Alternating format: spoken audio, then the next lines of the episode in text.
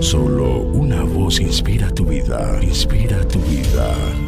Una voz de los cielos, con el pastor Juan Carlos Mayorga. Bienvenidos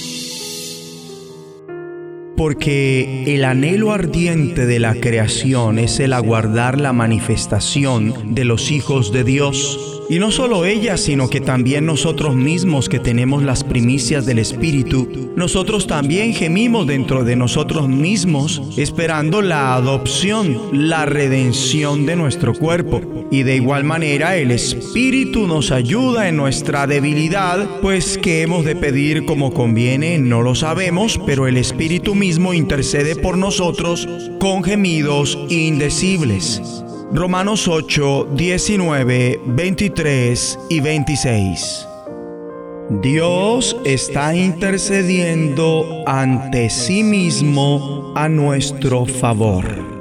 Entre tanto la creación gime y nosotros en compañía de ella esperando que llegue el día en que nuestros cuerpos serán redimidos y nos manifestaremos como lo que en realidad somos, los hijos de Dios, otro gemido se está originando. El Espíritu mismo intercede por nosotros con gemidos indecibles.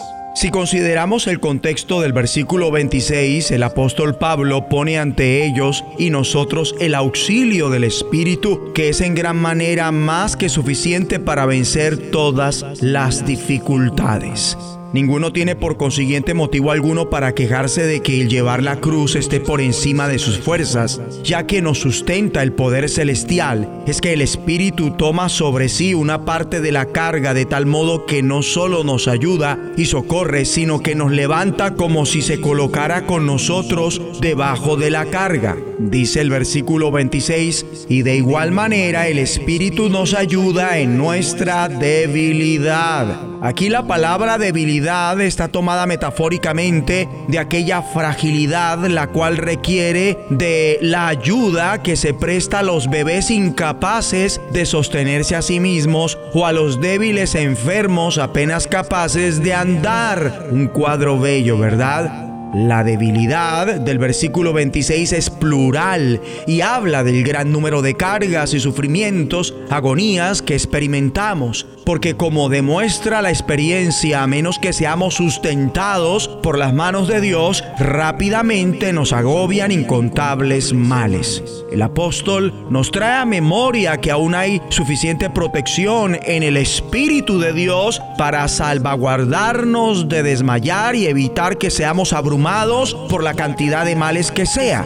Estas debilidades y sufrimientos no tienen por objeto desalentarnos, sino hacernos mirar arriba. Vuelven la oración profunda y sincera en algo tan vital como nuestro pan diario. Sin embargo, estas cosas a menudo tienen un doble efecto sobre los elegidos. algunos corazones cargados, el efecto puede volverles más duros, amargados y quejumbrosos. En otros casos, la reacción es acercarnos a Dios con oración sincera.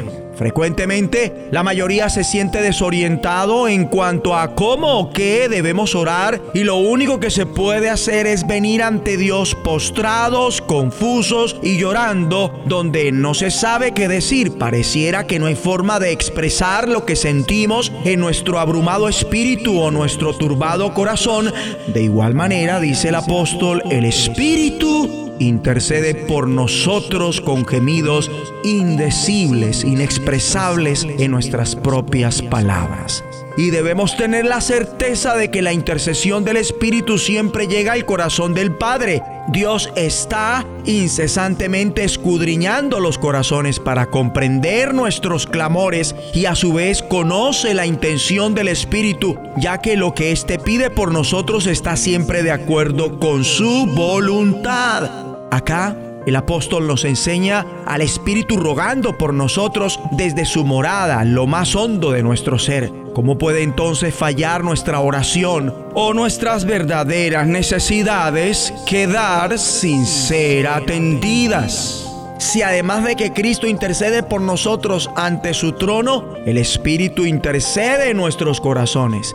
Dios está intercediendo ante sí mismo a nuestro favor. Qué sorprendente es la vida cristiana. Vamos a orar juntos, digamos, Padre bueno, te agradecemos porque en medio de las debilidades no estamos solos. Nos has dado tu Santo Espíritu, quien nos ayuda y sustenta y a su vez intercede por nosotros efectivamente para que nuestras verdaderas necesidades sean atendidas en el nombre de Jesucristo. Amén. La voz de los cielos, escúchanos, será de bendición para tu vida. bendición para tu vida.